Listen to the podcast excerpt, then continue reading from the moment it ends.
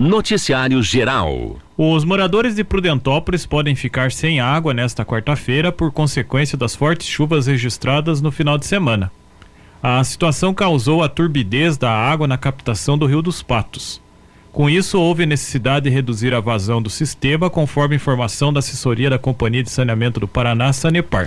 Outro fator citado é o grande consumo dos clientes, que fizeram com que o nível dos reservatórios baixassem. Desta forma, pode ocorrer oscilação de pressão ou falta de água em alguns pontos de Prudentópolis. A previsão é que o abastecimento seja normalizado nesta quarta-feira. A Sanepar orienta o consumo consciente da água nos períodos de desabastecimento. Atividades como alimentação e higiene pessoal devem ser priorizadas.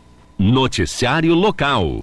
Nesta quarta-feira, a Secretaria Municipal de Segurança Pública e Cidadania de Irati fará um teste de uma nova mini rotatória que deve ser implantada no cruzamento das avenidas Getúlio Vargas e Noé Rebesco. O teste será feito nos períodos da manhã e da tarde, com apoio dos agentes do Departamento de Trânsito de Irati Iratran e da Guarda Municipal. Há uma grande preocupação da Prefeitura em relação ao trânsito naquele local. Por conta disso, decidiu-se fazer o teste da mini rotatória. O secretário de Segurança Pública e Cidadania, Oli Jefferson Souza, pede a colaboração da população para respeitar a sinalização. Então a gente pede a toda a comunidade a compreensão, paciência, que nós vamos estar fazendo esse teste ali e posterior, dando tudo certo, nós fazemos a implantação dessa mini rotatória. Noticiário Geral. Uma mulher morreu após uma colisão frontal entre um veículo Renault Kwid e um caminhão Volvo FH 440 na BR 277 em Irati na tarde de ontem. Uma van Peugeot Boxer e um veículo Fiat Toro Vulcano também tiveram envolvimento no acidente, que ocorreu entre a praça de pedágio e o posto da Polícia Rodoviária Federal. Houve necessidade de interditar o trânsito na rodovia para atendimento dos ocupantes dos carros. Equipes da Polícia Rodoviária Federal e do Corpo de Bombeiros foram acionadas para prestar atendimento no local. De acordo com informações da PRF, o Quid colidiu no caminhão que estava na pista contrária. Após a colisão, o Quid bateu em uma van. Na sequência, o motor de um dos veículos atingiu um Fiat Toro.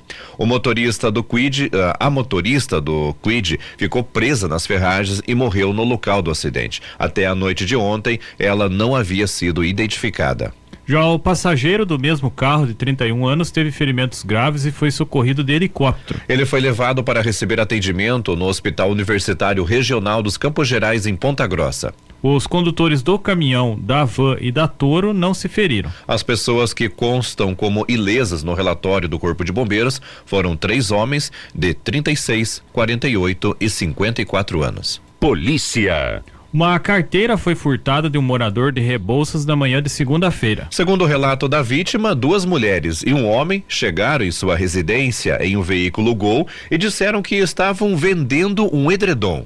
Uma das mulheres aproveitou um momento de distração do dono da casa e furtou a carteira da vítima que estava dentro do imóvel. Na carteira havia documentos como RG, CPF, título de eleitor, cartão do SUS, banco, eh, cartões bancários e 65 reais em dinheiro. Conforme o morador, as três pessoas que estiveram em sua casa eram jovens com idade entre 20 e 30 anos. Eles estavam em um veículo preto modelo bola.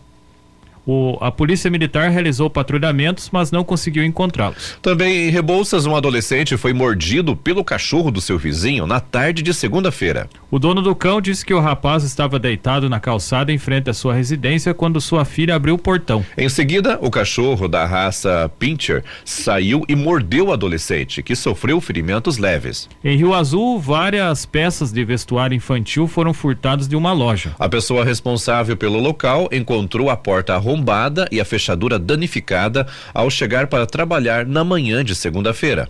Em Fernandes Pinheiro, a PM prestou apoio à Secretaria Municipal de Assistência Social durante a condução de um paciente com problemas psiquiátricos que foi levado até sua residência na localidade Faxinal dos Mineiros. Em Bituva, houve uma tentativa de furto da fiação elétrica em uma residência no interior do município. Um casal que estava no imóvel percebeu que alguém estava ligando e desligando a chave da, da luz. Logo depois, um dos moradores olhou pela janela e viu uma claridade parecida com a luz de uma lanterna. A filha do casal que estava na igreja no momento da tentativa de furto disse que durante o trajeto até a sua casa não viu pessoas suspeitas. Os moradores afirmaram que não tem desavenças com os vizinhos. A PM realizou buscas, mas não encontrou suspeitos. Em outra ocorrência, em Bituva, um homem foi preso por embriaguez ao volante após um acidente de trânsito entre dois carros. O condutor de um deles estava com a fala arrastada, dificuldade de coordenação e olhos vermelhos, ou seja, apresentava sintomas de embriaguez. O homem abordado estava com a carteira nacional de habilitação a CNH vencida há mais de um mês. A Paraty, conduzida por ele, foi levada para a sede do, série do terceiro pelotão. Lá, o homem realizou o teste do bafômetro com resultado de 1,42 miligramas de álcool no organismo. O homem detido por embriaguez foi encaminhado para a delegacia de Irati. Já em Guamiranga, um homem ameaçou alguns funcionários em frente de um estabelecimento na manhã de segunda-feira. A PM foi informada que o homem estava com sintomas de estado mental alterado. Por isso, ele foi encaminhado para receber atendimento no hospital municipal. Em Inácio Martins, um homem diz que está sendo ameaçado por um morador. A vítima relatou que trabalhou como segurança no último fim de semana e teve um atrito com um homem na entrada da festa.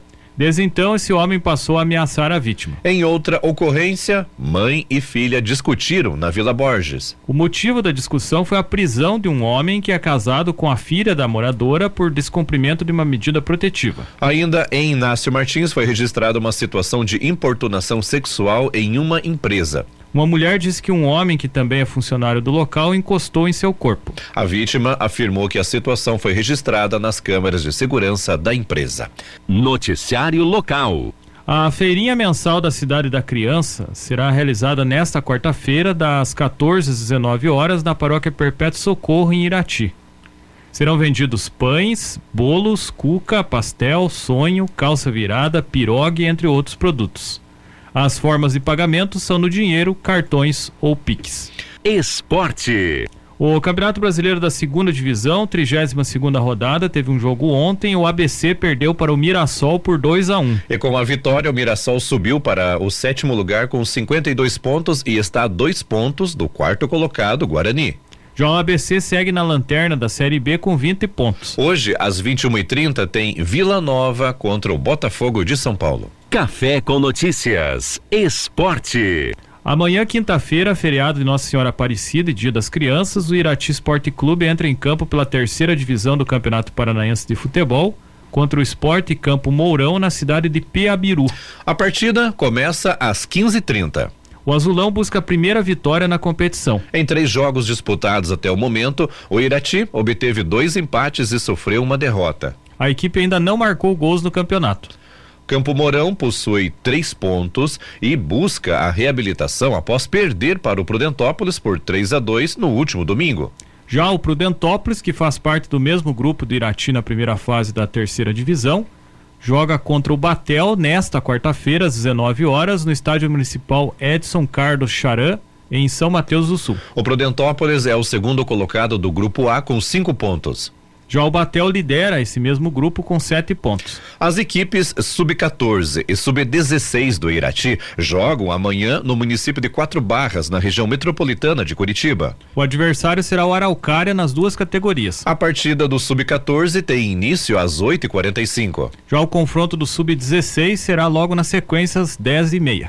Em virtude da previsão de chuvas nos próximos dias e do feriado desta quinta-feira, a Secretaria de Esportes e Lazer de Irati não agendou os jogos do Campeonato Varziano de Futebol no fim de semana. A competição deve ser retomada com partidas no sábado, dia 21 de outubro. Em Rio Azul serão definidos os dois primeiros classificados para a semifinal do Campeonato Interbairros de Futsal amanhã, quinta-feira. Duas partidas válidas pelas quartas de final serão disputadas no ginásio Albinão. Às 19:45, a Vila Abib A enfrenta a Vila Girardi. Já o time do bairro Cristo Rei A joga contra o Centro às 20h45. As equipes que vencerem esses jogos estarão classificadas para a semifinal. Em caso de empate no tempo normal, a vaga será decidida nos pênaltis. Os avisos paroquiais. A Paróquia Perpétuo Socorro, no bairro Rio Bonito, informa que hoje, 16 e 30 e 19 horas, acontecem missas na matriz. Às 19 horas tem missa no Alto da Lagoa. A programação para amanhã, quinta-feira, dia de Nossa Senhora Aparecida, 8, 10 e 15 horas, missas na matriz. 8 e 30 missa em Volta Grande. 10 horas, celebração da palavra no Itapará. Às 10 horas, celebração da palavra no Cadeado Santana. 10 horas, missa em Linha Pinho. Às 10 horas, celebração da palavra em Caratuva primeiro. E 18 horas, missa no Alto da Lagoa. A paróquia Nossa Senhora da Luz avisa que hoje tem missa na matriz às 15 e 19 horas. Cozinha Solidária, hoje venda de pães, cookies e bolachas na Nossa Senhora da Luz a partir das 11 horas. Amanhã, quinta-feira, dia de Nossa Senhora Aparecida, tem missas na matriz às 10 e 19 horas. Após a missa das 10 horas, haverá adoração ao Santíssimo Sacramento na matriz Nossa Senhora da Luz. Missa no Pinho de Baixo às 14 horas. Celebração da palavra nos Coxinhos às 10 horas. E também tem a procissão luminosa às 20 horas. A paróquia ucraniana Imaculado Coração de Maria informa que hoje tem 17 horas oração do Rosário. 19 horas a Divina Liturgia em ucraniano. Na quinta-feira, amanhã, dia de Nossa Senhora Aparecida, às sete e meia da manhã, acontece a oração do terço. Às 8 horas tem a Divina Liturgia em ucraniano.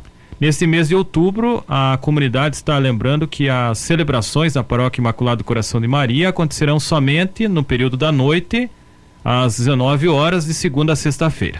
Nesse momento, nós vamos eh, fazer entrevista com o deputado federal, o Beto Richa, do PSDB. Ele que foi eleito em 2022 com 64.868 votos, sendo 318 em Irati.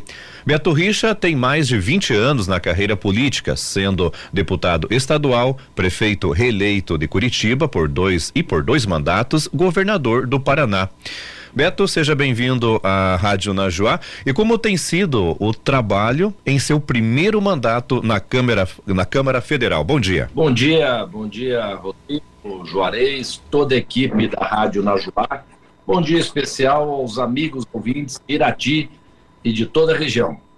Bem, o trabalho tem sido muito bom, acredito eu, tenho procurado ser muito eficiente, com absoluta dedicação quando eu percorri o Paraná inteiro, pedindo mais uma vez o voto de confiança dos curitibanos, paranaenses todos, para representá-los em Brasília, eu disse que ia retribuir essa confiança com bons resultados, assim como fiz em todos os mandatos que eu ocupei. E tenho procurar agir dessa maneira. Eu não cheguei lá em busca de uma ocupação por si só. Estou lá para defender os interesses do Paraná, trabalhar muito pelo Brasil. Veja só, eu participo da principal comissão permanente da Casa, que é de Constituição e Justiça, onde todos os projetos passam por lá. Eu participo também da Comissão de Minas e Energia, é um tema importantíssimo na atualidade para o Brasil e para todo o planeta. Discutimos muito a questão da transição energética, a busca cada vez mais de utilização de energia limpa e renovável. E o Brasil é considerado hoje como um dos países do mundo que mais se utilizam de energias limpas, renováveis.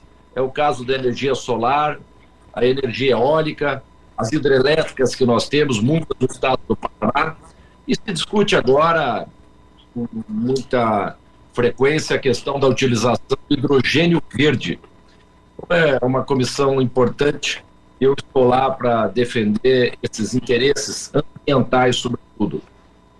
É, assumi agora, cerca de três semanas, quase um mês, uma vaga como representante brasileiro no Parlasul, que é o parlamento do Mercosul, que integra Brasil, Paraguai, Argentina e Uruguai. A busca da é, coordenação de ações, de ampliação da integração regional com esses países na área comercial, na área cultural, na área de infraestrutura, seja lá o que for. Lembrando que o Paraná faz fronteira com dois desses países, com a Argentina e com o Paraguai. Então, estou lá também com mais essa atribuição para cumprir com a minha obrigação aí, apresentar bons resultados. Estou feliz, apresentei muitos projetos de lei, boas iniciativas já. Eh, eh, não sei se você quer abordar eh, essas propostas também, ou vamos falar de outros assuntos, mas tenho várias propostas apresentadas, projetos de lei de minha autoria. Relatei alguns projetos na Comissão de Constituição e Justiça também. enfim, estamos lá para fazer o melhor pelo país. Certo. Agora são 8 horas e 25 minutos. Nós vamos restabelecer o contato com o ex-governador do estado do Paraná, o Beto Richa, atualmente deputado federal, porque nós estávamos no sinal da, da com a MIT, né? Pelo, pela internet, ele até na nossa live no, no Facebook, mas ele estava dando um pouquinho de corte, então a gente acha melhor fazer até para ficar uma qualidade melhor no rádio, principalmente para as pessoas ouvirem, pela ligação de Whats. Beto, na primeira pergunta que você respondeu, você comentou um pouco de como tem sido o trabalho na Câmara Federal. Agora, puxando um pouco, falando aqui da cidade de Irati, você tem uma pois ligação não. familiar aqui com o município, pois sua mãe morou na cidade, aqui na região do Riozinho. Inclusive, tem um nome de rua aqui no município com o nome dela. E além do ginásio de esportes, que atualmente está paralisado, mas receberá o nome do seu pai. É, por conta disso, e até quando você foi governador, você esteve algumas vezes aqui em Irati, você foi procurado por representantes do município para atender alguma demanda local ou também apresentar emendas parlamentares para Irati especificamente? Bem, é, primeiro que você lembra bem, eu tenho profundos, fortes laços familiares que me unem a Irati. A minha mãe não só morou, mas ela é nascida em Irati. É, tem o ginásio com o nome do meu pai, porque foi um governador muito atuante, que levou muitas obras importantes para o município de Irati e também ajudei na construção do centro de eventos Aimé Peixoto Vilela. Leva o nome por generosidade é, do prefeito, também dos vereadores, o nome da minha avó, Aimé Peixoto Vilela. Então, é, eu estou sempre à disposição de Irati, eu tive muitas vezes em Irati, muitas vezes como governador do Paraná, nunca de mãos vazias, anunciando investimentos, obras, programas e melhorias que contribuíram para o desenvolvimento mais vigoroso e sustentável de Irati e o bem-estar das famílias que moram neste importante município do Paraná. E na Câmara eu estou à disposição. Meu gabinete, toda vez é, cheio de prefeitos, uma romaria, porque os prefeitos sabem o meu caráter, o meu perfil municipalista. Como governador, atendi indistintamente todos os municípios do Paraná, independentemente do partido a que o, o, o prefeito pertencesse. Nunca fiz perseguição política, procurei ser o mais justo e responsável possível. E lá estou à disposição de Irati. É, para acolher, já conversei algumas vezes com o Derble, é, através de emendas. Começa agora, neste mês, a apresentação de emendas parlamentares que vão integrar o orçamento do ano que vem e serem liberadas para o ano que vem. E com certeza estaremos é, contemplando o município de Irati nas suas demandas. É, Beto, durante a sua gestão como governador, o senhor foi responsável por incluir a pavimentação da PR-364 entre Irati e São Mateus do Sul na lista de obras financiadas pelo BID, que é o Banco, de, Banco Interamericano de Desenvolvimento. Essa obra era aguardada há mais de 50 anos pela população. Como que você se é. sente agora em saber que essa obra está quase sendo concluída? Fico extremamente orgulhoso, porque eu sei da importância desta obra de pavimentação asfáltica ligando Irati São Mateus do Sul, passando eh, por Rebouças e beneficia toda a região, sem sombra de, sombra de dúvidas. Eh, há décadas sendo aguardada pela população e orgulhoso também porque eu sei, o prefeito Derby sabe do esforço que foi para conseguir a conquista desta obra para Irati e região. Foi um longo trabalho. Eu vou tentar ser meio é, breve, sintetizar todo o longo trabalho que culminou com a conquista desta obra de pavimentação Irati-São Mateus do Sul. Primeiro que o Paraná não tinha capacidade de endividamento. Eu peguei o Paraná com 4 bilhões e meio de dívidas, o que me obrigou a fazer o ajuste fiscal. Vocês se, se lembram? Medidas amargas, medidas duras, impopulares, apanhei demais. Reforma da Previdência, fui o primeiro Estado a fazer isso, com absoluta segurança, preservando os interesses e direitos dos servidores públicos do Paraná, que foram valorizados no meu governo. Aí o Estado estava apto. Aí uma longa, uma longa tratativa com o Banco Interamericano de Desenvolvimento para o financiamento dessa obra. Projetos. Aí adequando projetos conforme eh, as regras do Banco Interamericano de Desenvolvimento, porque não pensa que eles saem financiando obras no mundo inteiro à torta e à direita.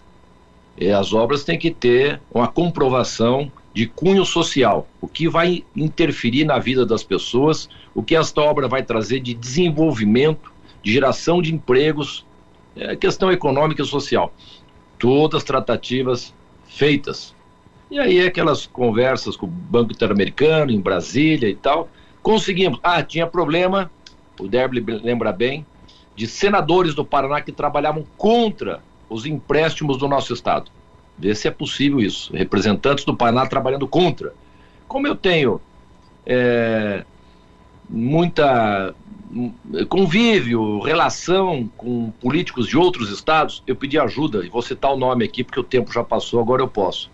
Pedi ajuda para o senador Tasso Gereissati, do Ceará, uma grande liderança do meu partido, PSDB, que era o presidente da CAI, Comissão de Assuntos Econômicos, onde precisava da aprovação para esse financiamento internacional. E foi, foi, foi, até que ele conseguiu. Pôs em pauta e votou e aprovou a toque de caixa esse empréstimo do Paraná. E tá aí. Então, por isso demorou um bocado. Lamentavelmente, eu queria ter o prazer de puxar a fita de inauguração dessa belíssima obra.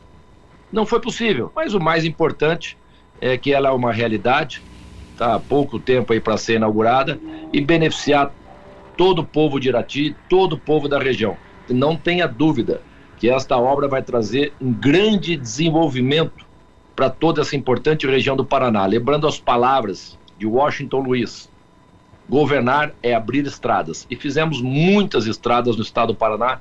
Essa é mais uma obra importante do nosso governo no, no pacote de financiamento do Banco Interamericano de Desenvolvimento, que engloba outras estradas também. Cito aqui Mato Rico, Pitanga, que está para ser inaugurado, foi inaugurado já a Coronel Domingos Soares Palmas. Há um mês e me... dois meses, o governador inaugurou também que está no nosso pacote de obras contorno sul de Venceslau Brás, o início da ponte de Guaratuba, tem recursos do BID também que nós alocamos, enfim, uma série de outras obras. Mas lembra muito bem que essa representa muito para mim esta obra de quase 50 quilômetros deste asfalto de Irati. Estamos conversando aqui no Café com Notícias com o deputado federal, o Beto Richa. É, deputado, para o ano que vem tem as eleições para uh, as eleições municipais. O senhor pretende concorrer ao cargo de prefeito em Curitiba em 2024? Olha, eu tenho recebido alguma pressão, pressão no bom sentido, né? Em função da administração que nós fizemos aqui eh, na capital dos paranaenses, eh, eu fui prefeito de 2005 a 2010. Saí depois para concorrer ao governo do estado e fomos vitoriosos.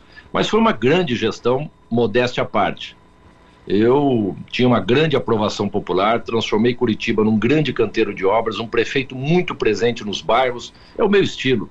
Próximo à população, governante acessível, é, sensível às dificuldades, às carências, necessidades da nossa população e eu tinha uma altíssima aprovação popular e fui reeleito. Bom, em todas as pesquisas, você deve se lembrar disso, todas realizadas, nacionais, todas eu fui indicado o melhor prefeito do Brasil. E foi confirmado nas urnas, porque alguns põem em xeque, em dúvida, uh, as pesquisas. Mas foi confirmado nas urnas, porque obtive na minha reeleição a maior votação da história de Curitiba, 77,27%, quase 800 mil votos aqui na minha reeleição em Curitiba. Então, em função do trabalho realizado, obras por todos os bairros, todas as comunidades, acaba sendo meu nome lembrado. Mas eu estou muito tranquilo, acho que tudo no seu devido momento, o momento da decisão vai ser para o ano que vem. É, hoje, a minha dedicação em cumprir um bom mandato como deputado federal, mas enfim, eu tenho muita saudade do período em que eu fui prefeito de Curitiba, sim. Vamos ver.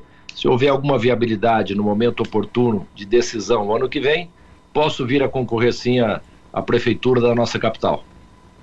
É, Beto, recentemente alguns meios de comunicação cogitaram até a possibilidade do senhor deixar o PSDB, você que já está há muito tempo na legenda, e até migrar para o PT.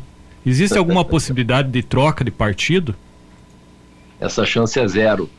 Inclusive o blogueiro que escreveu isso, o jornalista, eu liguei para ele, falei, mas da onde essa conversa absurda, né?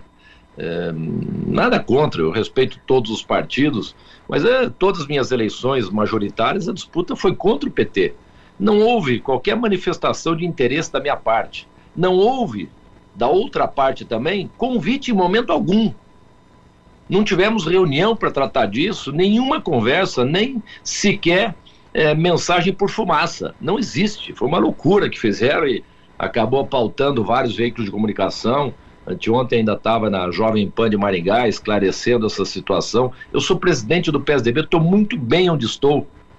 O PSDB foi meu pai fundou, ao lado de figuras ilustres da política nacional, este partido, Mário Covas, Fernando Henrique Cardoso, José Serra, Pimenta da Veiga, Geraldo Alckmin, tantas pessoas.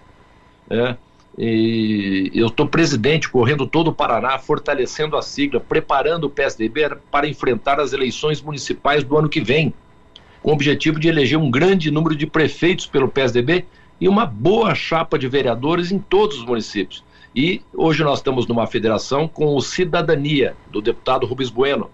Percorremos todo o Paraná, é, estimulando candidaturas, dando a nossa mensagem, as propostas da nossa federação, e eu também presido aqui no Paraná a Federação PSDB Cidadania. Estou muito bem onde estou e foi uma notícia aí sem pé nem cabeça, sem nenhum fundamento. Beto, o senhor foi preso em três oportunidades e investigado em quatro operações: Operação Rádio Patrulha, Integração, Piloto e Quadro Negro. Como que foi retomar a política depois desse período? Bom, foi um grande sofrimento. Não desejo para ninguém o que eu passei. Fui vítima de uma forte, insana, implacável, sórdida e cruel armação política. Não é fácil de qualquer um compreender eu era candidato ao Senado naquela ocasião, em 2018. Em todas as pesquisas, primeiro lugar, empatado com o Requião, duas vagas em disputa. Todas as pesquisas davam eu e o Requião eleitos senadores. E eu tive ah, duas semanas e meia para o dia da eleição, eu tive minha casa invadida. Invadida. E fui sequestrado de casa, eu e minha mulher, sequestrado. Aí eu pergunto a vocês: que pré-requisito eu preenchia para ser sequestrado a 20 dias da eleição? Nenhum. Não tinha sequer inquérito instaurado contra mim. Denúncias levianas e vazias. Não tinha inquérito, eu não fui chamado para depor, para esclarecer nada. Eu fui surpreendido. Qual era o objetivo? Me tirar a eleição de senador. Levaram minha mulher junto, a Fernanda. Todo mundo conhece o trabalho maravilhoso dela na área social. Foi a maior redução de pobreza e miséria do Brasil na minha gestão como prefeito de Curitiba e depois como governador do Paraná, segundo o IPEA, um órgão federal dos mais respeitados que nós temos, que faz avaliação sistemática, frequente em todo o Brasil. E aqui, maior redução de pobreza e miséria do Brasil. Levaram ela junto. Passados cinco anos, dia 11 de setembro completou cinco anos, não apresentaram denúncia contra ela. E quem vai apagar o trauma de uma pessoa, ainda mais de uma mulher, que é mais sensível, passar pelo que, a, que ela passou. O problema é esse. Essa gente não tem responsabilização alguma. Eles vêm sem prova alguma, mas com muito sangue nos olhos, tentando destruir a sua reputação. Porque não concordo com a minha ideologia, de certo não gostaram da minha administração, queriam mais dinheiro para a sua instituição e eu não dei o que eles queriam. Razões existem, mas razões assim no subterrâneo, né? Então eu fico transtornado, indignado porque essa gente tem feito com muitas pessoas de bem. É? Então tem que haver nesse país responsabilização, a honra das pessoas tem que valer alguma coisa nesse país. Então não é possível mais o que eu passei, com certeza muitas pessoas passam por aí e é muito doída a injustiça. E eu fiquei abalado esses últimos anos, né? é duro, me submeteram a a um linchamento moral, uma execração pública, né, uma humilhação pública. Mas está aí, resolvi voltar por onde passo no Paraná, muito bem recebido. Todos se lembram das grandes obras, da minha presença, da minha atuação, da minha família, do meu pai também. Eu estou muito bem, Deus sabe o que faz, entreguei nas mãos dele, estou ganhando tudo na justiça, como não poderia ser diferente. Não existe meia prova das acusações levianas, falsas, que assacaram contra mim e contra a minha família. Estou bem, estou animado e cumprindo o meu trabalho e sigo com fé na justiça e, acima de tudo, fé em Deus. É, como que tem atuado a sua defesa nesses casos e como que estão, como estão o andamento dessas investigações? É o que eu acabei de dizer, né? Estou ganhando tudo na justiça e acredito que essa situação já está na fase final para ser concluída e ser anunciado. Não tem outra alternativa, porque não encontram nada contra mim, nada, absolutamente nada. Tem até uma fala de um sujeito aí que comandou é, essa invasão à minha casa. Eu vi o vídeo no dia que eu fui detido que disse para a imprensa quando abordado o que pesa contra o ex-governador? Estamos investigando. Vamos ver ainda, não temos nada, mas vamos investigar. Só indício. Como é que prende uma pessoa baseado em indícios? É o fim do mundo. É uma medida que tem que ser extrema. Não pode acontecer. É um trauma que as pessoas carregam até o final da sua vida. Então é inaceitável esse tipo de comportamento, é muito poder nas mãos de alguns. Eu não quero generalizar. Tenho muito respeito pelo Ministério Público e pela Justiça do Brasil. Porque até porque o dia que você não acreditar mais na justiça, só, se, só te resta ir embora. O dia que você não confiar na justiça do seu país. É, mas é muito poder na mão de alguns que não sabem exercer. Tem que ter equilíbrio emocional e não deixar o poder subir a cabeça. Eu fui governador, imagina o poder de um governador do estado, comandante da Polícia Militar, da Polícia Civil, nunca fiz mal para ninguém. Nunca admiti que se fizesse injustiça. Mas, enfim, algumas pessoas não pensam assim, lamentavelmente. E é uma página triste na história dessa instituição. Mas, enfim, eh, os processos, concluindo, respondendo objetivamente a sua pergunta, estão no final, né? estamos ganhando todas as instâncias e sempre há recurso da outra parte. Então, estou animado que tudo deva acabar muito em breve e esse inferno que tentaram colocar na minha vida não vão é, ter êxito de forma alguma. Né? Todas essas operações contra a gente não passavam nada além de operações é, pirotécnicas, né? É, é, pirotecnia midiática, que é o que eles queriam chamar a atenção da população. E mais, viu? Eu tenho provas em mãos que muito em breve eu pretendo revelar do, da armação contra mim, tenho em mãos os diálogos daquelas conversas é, promíscuas entre procuradores e o juiz. Imagina você sentar no banco dos réus, no banco de réu, do réu, e o juiz em conluio trocando informações com a acusação. Você está ferrado, você está condenado. Você só vai aguardar quantos anos será a sua condenação. Isso aconteceu. Hoje toda a imprensa mudou muito. Uh, muitos não falavam, não abordavam o assunto com medo. Era uma força tremenda desse povo, da Lava Jato e tudo mais. Mas hoje a imprensa está dando como de fato uma relação juiz-procuradores, uma atuação de muitos procuradores, lamentavelmente criminosa ao arrepio da lei. Está tudo nos diálogos aí que comprovam toda esta armação com o objetivo de criminalizar a atividade pública, política, demonizar os políticos e tomar o poder. E eu não sei porquê, bom, na verdade sei, em função do meu sucesso eleitoral e político, eu virei um forte alvo dessa gente a ser abatido. E dado momento conseguiram, conseguiram me tirar a vaga de senador e estaria lá com muita força trabalhando pelos interesses de Irati, da região e de todo o estado do Paraná. Não tenho dúvidas disso. E orgulhar o Paraná. Mas o mandato é o de menos. O que eu estou em busca hoje é de recompor a minha honra e a minha reputação. Deputado, é, em relação aos seus trabalhos, até no, na primeira pergunta, né, que você respondeu, né, você até comentou né, sobre os seus trabalhos dentro lá da, da Câmara Federal. Aqui para o estado do Paraná, e tem algum trabalho que você tem feito e que logo, logo poderá ser notícia aqui para a nossa região, especificamente para Irati e toda a nossa região, deputado?